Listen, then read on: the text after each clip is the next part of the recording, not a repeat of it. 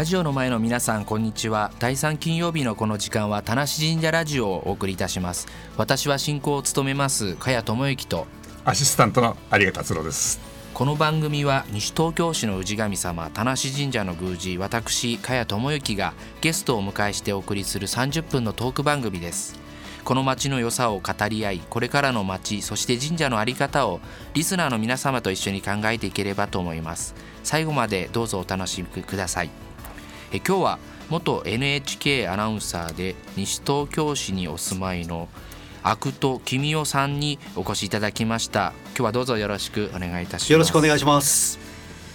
じゃあまずは、うん、えっ、ー、とアクトさんのプロフィールをもうお話たくさん膨らんじゃうんで先に僕が僕から紹介してもいいですか、はい、よろしくお願いいたします。すいません、はい阿久さん、えーと、NHK のアナウンサーをおやりになられていて、えーと、最近お辞めになられたということで、はい、えーと、秩父ご出身ということで多分お名前の話で秩父の話が出てくるかなというふうに思うんですけども、はい、アナウンサーになられたのは NHK に入られたのはいつ頃ですか？1980年。生まれる前だ。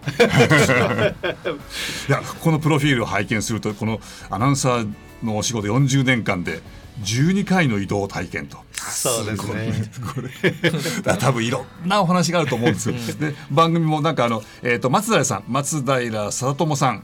とコンビを組んだ番組がえっ、ー、とこれはモーニングワイド。はい。はいから、えー、それからサンデー経済スコープという経済番組、はい、これはもう生放送の経済日曜日に1時間の、はい、えマクロ経済ミクロ経済いろいろやりました。はあそういう経済とか大きな話かと思うと地域経済の現場を見つめ21道のくロマンという本も出されたと。そうですね。あの東北の地域経済を何とかしたいって思う、うん、あの現場を歩いて そんなところを見つめてきました。そして、えー、昨年の末 NHK を退職されて現在の日本語の先生になるということで今学生生活いらっしゃいますか？そうですね。外国の皆さんで日本のファンの方いらっしゃると思うんで、うん、少しでもお役に立てればということで今学生生活で日本語講師の道を歩んでおります。という西東京にお住まいになられて12年という。はい。あのアクトさんの字特徴的ですよね。アクトと読める人少ないんじゃないですか？そうですね。あの肥えた土と書いてアクトです、はいあの埼玉県の秩父地方では、まあ、何軒かありますし皆さんあの普通に読んでくださるんですけど、うんうん、学生時代東京に出てきた時にはもう読んでくださる方いなかったのでどんなふうに呼ばれました？最初はですね、まあ、土肥温泉って静岡にありますよね、はいはい、なので土肥さんとかね土肥さんとか。土肥さん、えー、逆になっちゃう。土が先になっちゃう。あるいは肥後さん。肥後さんになってくると今度九州の熊本みたいな。そうですね。あね。あの肥後、あるいは小土さんとかですね。そのままですね。そのまま、えーなのでアクトですっていうことをいつも言ってたんですけれども、うん、そもそもですねあの肥えた土でアクトですっていう前に親父に、うん、生前父親にですねなんでこの字でアクトって読むのかって聞いたことがあるんです。はい、でその時親父の実家っていうのを思い出すと山の斜面で冬は日が当たらず、うん、で阿は冷えを作って土が痩せているので米が育たない、で、えー、豚を飼いお蚕を育て山で木を切り出していく。つまり典型的なお百姓さんだったんですね、はい、なんでこれはお親父これ悪と悪い土じゃないのかって聞いた時に、うん、親父が先祖ご先祖さんがいつか肥えた土にしたいという夢を託したんだと。願いが込められてたんだ名字あ。あそれはいい話だということで、うん、まあそんな願いとか夢とかロマンとかがある名前だと思って、うん、まあ自分の本でも拙い本ですけどもこんな関東言を書いたことがあります。はあ面白い話というかいいお話ですね。思いを込めてっていう。えーで今日はなんかその本の中から面白いお話ってことでなんか、はい、やっぱりあの本の中で一番のきっかけにもなり一番思いに残っているものをご紹介しようかなと思って今日持ってきたのが実はここにあるんですけど、皆さんに見えないので申し訳ないこれね実はニンニクなんです。いやすごい匂い。この房大きいでしょ？大きい。ね500円玉以上の大きさがあります、はい、これが一房ですけれどもあのこれ実はあの青森県の田子町というところでと育ったえー、福地ホワイトロッペンシという真っ白いニンニクなんですね、うんうん、全国の大体7割近くは青森県で育てているんですけれども匂いがだんだんスタジオの中こもってきましたね。すごく いい匂いですね、はい、すごく大きいですねはい大きいんです。この大きさも大事なポイントでしてね。えーであの実は三十数年前のことなんですけれどもあの2局目の勤務地で青森にいた時にちょっと不思議なデータを見つけたんですよ。はい、でそれはニンニクとは直接まだその時は関係なくて、うん、山間の小さな山の町で田子町、田んぼの子って書いて田子町という町がありましてそこの小学生が風邪をひかないって話だったんですよ。どのぐらい風邪ひかないかなんですけどどうですか？加谷さんちょっと想像してみてください。どのぐらいひかないと思います？どのぐらいひかない？100人ぐらいの児童がいた学校です。だってそんなの1年に1回誰か引きますからね。ねこれがね、はい、そう思うでしょ、はい、私もそのぐらいは思ったんだけれどもデータ見たら数年間引いてないんです。え？子供たちが？それ異常ですね。ね？でしょ、はい。うん、そこでそのどうして風邪をひかないのか、その取材をしに出かけてったんです。田子町へ。田子町へ。当時は皆さんまだあのタコのニンニクの町ということでニンニクの匂いがきついので、うん、あの結構煙たがられていたんですこの町。自体が、えー、町自体 そうなんです、えー、匂いがきついということでね、うん、当時ですから、はい、なんだけれども行ってみるととても面白いことを発見したんです、はい、それは子どもたちが風邪をひかない理由が牛乳にあるのではないかということを発見したんです牛乳です。なぜか。それ農家訪ねてみたんですよそれで、はい、するとね夏が冷涼な田子町っていう町はあの寒くても土の中で育つニンニクをあの栽培していたんですね。はいはい、でニンニクは土を土の肥料をたくさん取るので、うん、家の中で牛を飼って牛の牛糞を土に混ぜてその知力でニンニク作っていたんです。はあ、でそうするとニンニク余るわけです。いっぱい取れて、はい。はい、そうすると余ったニンニクを牛に牛に食べさせるんです。え？循環で牛が食べる、うん、そして子供におっぱいをあげるでしょ？牛の子牛に。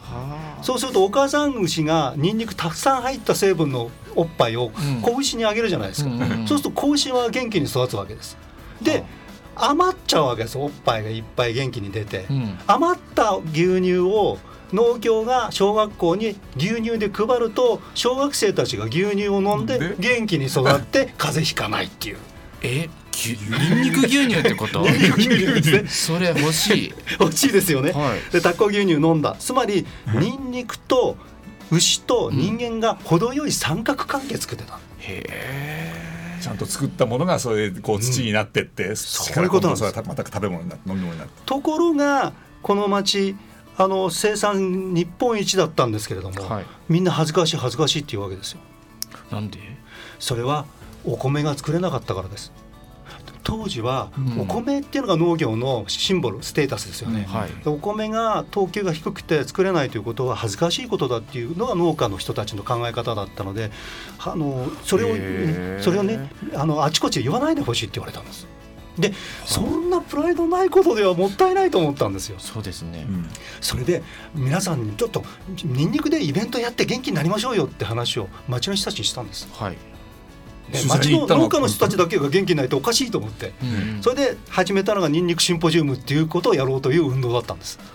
えじゃあ町の人たちにこういうことやりましょうって、うん、アクトさんが私だけじゃないんですよ。みんなでそういう話をね、ま、町おこしの人たちが関係していって僕もそれに加わってでみんなでニンニクシンポジウムをやることになったんです。はあ、町おこしはニンニクで。ニンニクというテーマだけでシンポジウム。すごい。でそこに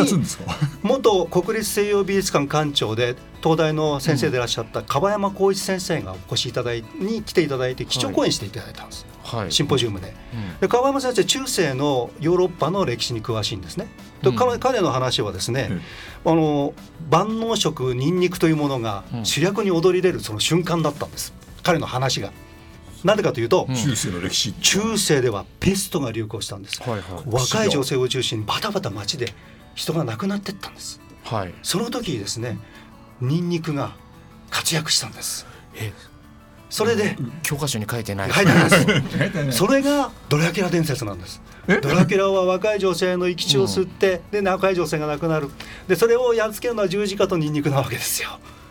だから中世のヨーロッパの歴史を見るとペストとニンニクの相対関係が出てくるわけですね。それであニンニクってすごい。ドラキュラやっつけるんだっていう。まずタッコの皆さんが驚いたわけです。でしかもその次に樺山さんが基調講演で言ったのはスペインでは牛のことを何ていうか知ってらっしゃいます？えスペイン牛のこと分かんないです。バカって言うんです。バカって言うんです。はあ、じゃあニンニクのことをスペイン語で何て言うか？牛。アホっていうんです。アホアホ。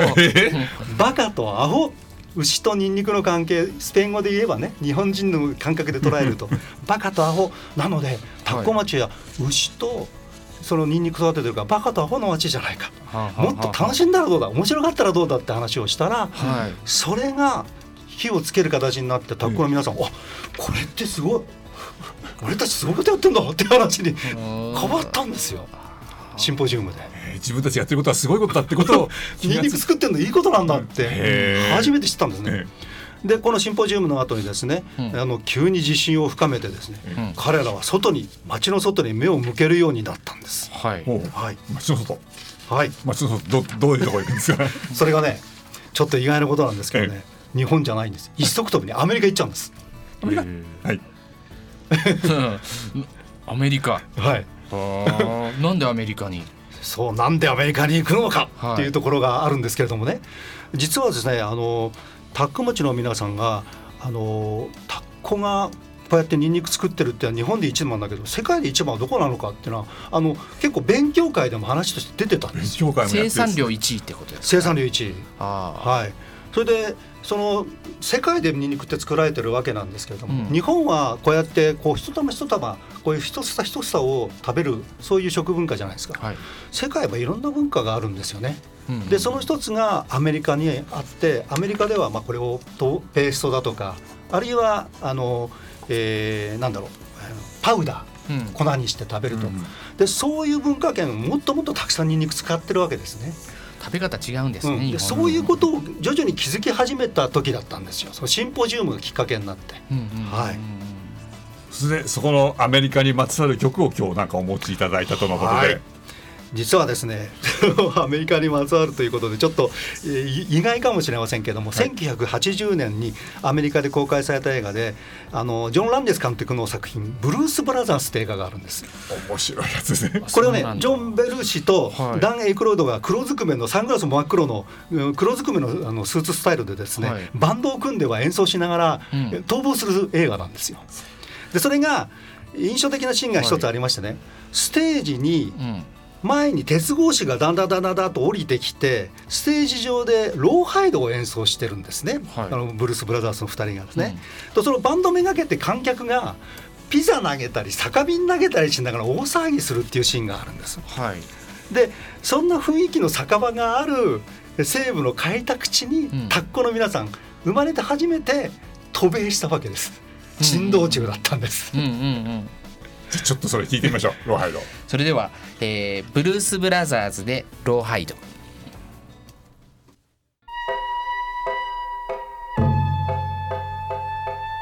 田無神社ラジオ。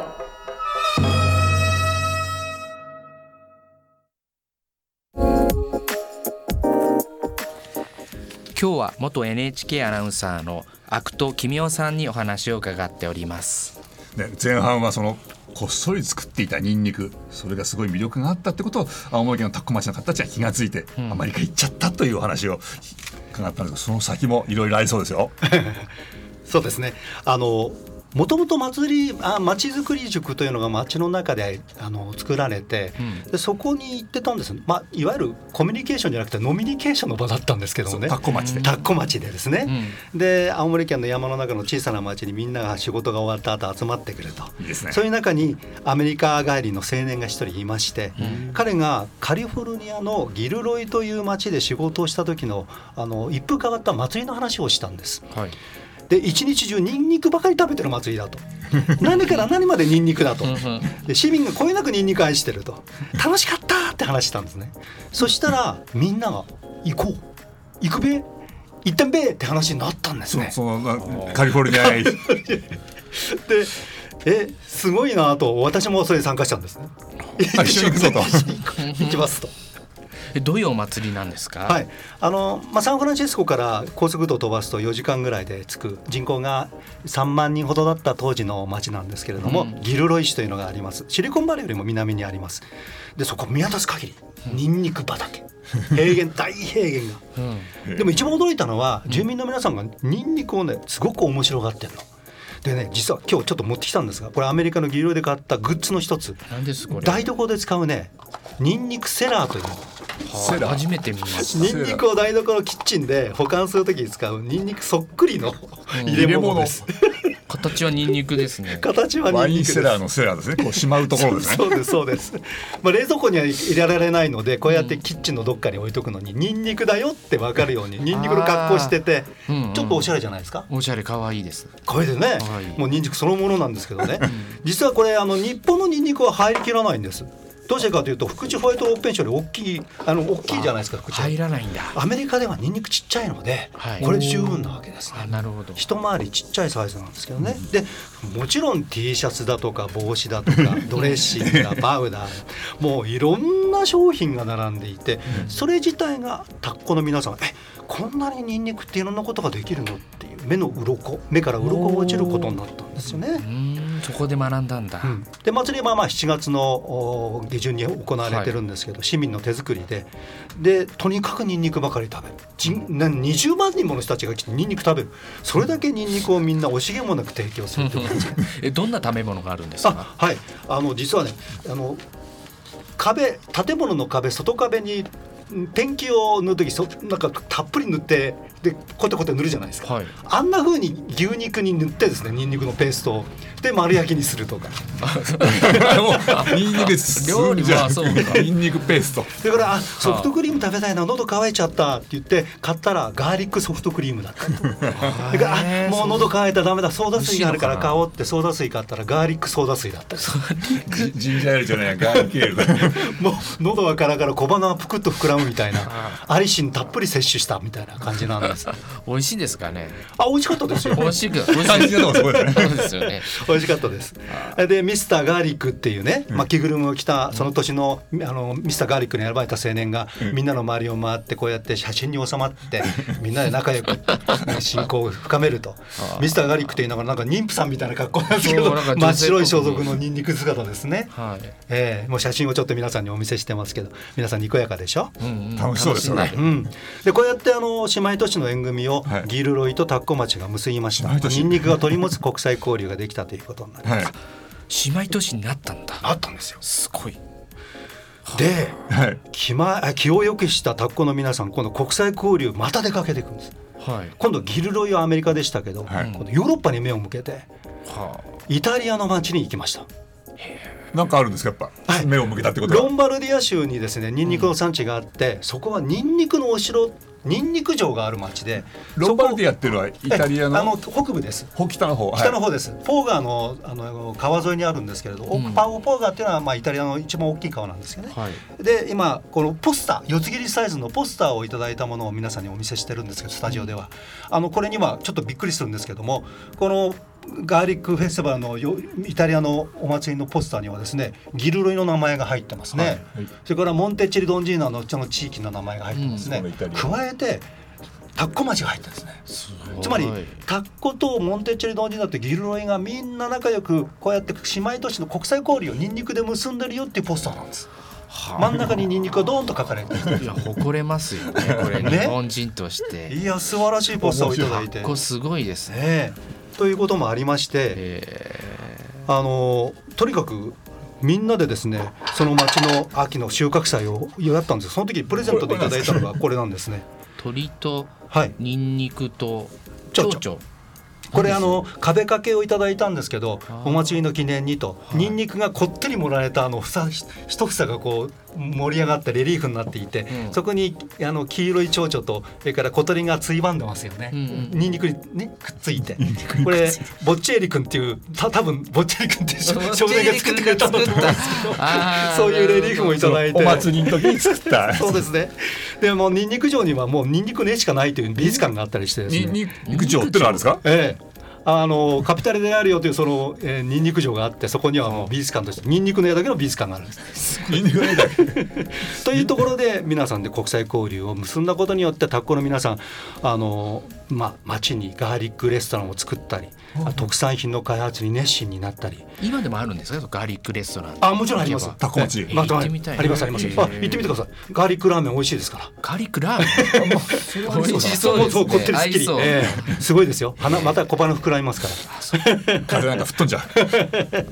う。で、まあ、今では全国的にも有名になってきて、まあ、海外にも輸出している商品としてこの黒ニンニクというのまであります。黒ニンニク有名。あの、うん、ニンニクを特製のですね熟成方法でゼリー状にしたものでこれ生でこうやって一つ一つが食べることができて、うん、ちょっとまあちょっと手で取ってしまいましたけどどうですか？スモーキーな感じの匂いが。スモーキー。しますでしょ、うん、スタジオすごい。よく食べますよこれ。え？いや食べられますよ今でも。よく売ってますもん。ね見えますでしょ、はい、あの結構ねあの有名なところでおろしたりしてますから、うん、テレビのコマーシャルを見る人がいるかもしれませんね。黒ニンニク。ニンニクをそのままこうなんか熟成させて形はニンニクの形。分かったこれサプリメントでありますよねこれ。お茶から知ってるんだ。そうそうそう。その通り有名だこれ、うん、でこれね海外でも注目されていて、まああの少しずつ経済的にも力をつけてきてベトナムとか、うん、そういうところではもうこの黒ニンニクを食べたがる人がたくさん増えてきてるらしいんですね、うんうん、なので、まあ、そういうところにも技術的にこのニンニクを育てて黒ニンニクも育てようというそういうプロジェクトもあって教えに行ってる人もいるんですよ日本人で、うんうんうん、えー、これ日本の技術なんですか？いやまあそうですね。その通りです、はい。化学反応的にねこうやって熟成する方法で黒ニンニクを作ってるんですよ。で海外では作れないんですか？まだですね、まあ、やっぱりこれは日本の人たちのこのもともとこの薬としてね重宝がってきたニンニクというものの薬効成分をそうやって見つけてきた日本の、そういう文化も背景にあってのことなんだと思うんですね。ニンニクってその薬みたいな、はい、で人一つ一つが大きいということもありますよね。さっき言ったように。うん、形がそうだからアメリカですとちっちゃいしペーストだとかパウダーにしちゃうとか、あのヨーロッパだとスライスにするとかいう話ですよね。そうすると日本の場合この一つ一つが大事になってくるので、そういうのがありますよね。でまああの、えー、田子町にんにくを長い年月秘めて育ててきた、まあ、つまり町のヒストリーを語るものになってきてたわけですね。うん、でそのにんにく過疎脱却のですね救世主にもなったんですね。まあ、なんまあ、本当にもう農業からみんな人が離れるような時期があったんですけどそれもニンニクが支えになって、やっぱり農業というものの活性化を進めてきた。つまり新たな町のストーリーもこのニンニクが作ってきたってことが言えるんですね。うん、とヒストリーとストーリーっていうのはまあ語源が一緒ですからこの素材の歴史ニンニクの歴史、うん、そしてそれを奏でる物語つまりこうニンニクを使った人はとかですね関係とか、うん、そういう素材の歴史とそれを奏でる物語が同時進行している街っていうことが言えると思うんですね。なのでこの私このニンニクによる心の交流というものを交易路っていうものをアメリカやヨーロッパに一緒に行ってこの見つめてきたわけなんですけど、はい、そのタッコのニンニクの心の交易量っていうのは私自身はですね、うん、ニンニクハードロードと呼んでるんです。ハートロード、はい、もうこのニンニクのこの強烈にして美味しいこの香ばしい良い香りの匂いのですねこの食べ物がハートを掴んでくるっていう。えー、まあ実にそのタッコの今後のですね、こうしたハートロードとロマンの香りに輝くこの香りがす漂うねこの町おこし注目はしてるんです。はい、普段からニンニクもたくさん食べられるんですか？結構好きですね。おいいですね、うん、それで元気なんだ。あのせがれも結構好きですね。はいえー、ということなんです。か西東京市に行かせないかな。ね、なんか西東京市のニンニクうん、あの実は新型コロナウイルスの感染で世界がまあ今本当に大変な思いをしてますね、この今言ったロンバルディア、イタリアのモンテチドンジナもそうでしょう、新型コロナウイルスのこともあります、それからアメリカの議場では去年、まあ、このニンニクの祭りの中で銃の乱射事件などが起きたりもしてます、まあ、本当に世の中と小さな町とが本当に無縁ではないという、そんな状況の中なんですけど、そんな中でも勇気の湧く話を私、今日ちょっとここでさせていただいたことに今なるんですね。だけど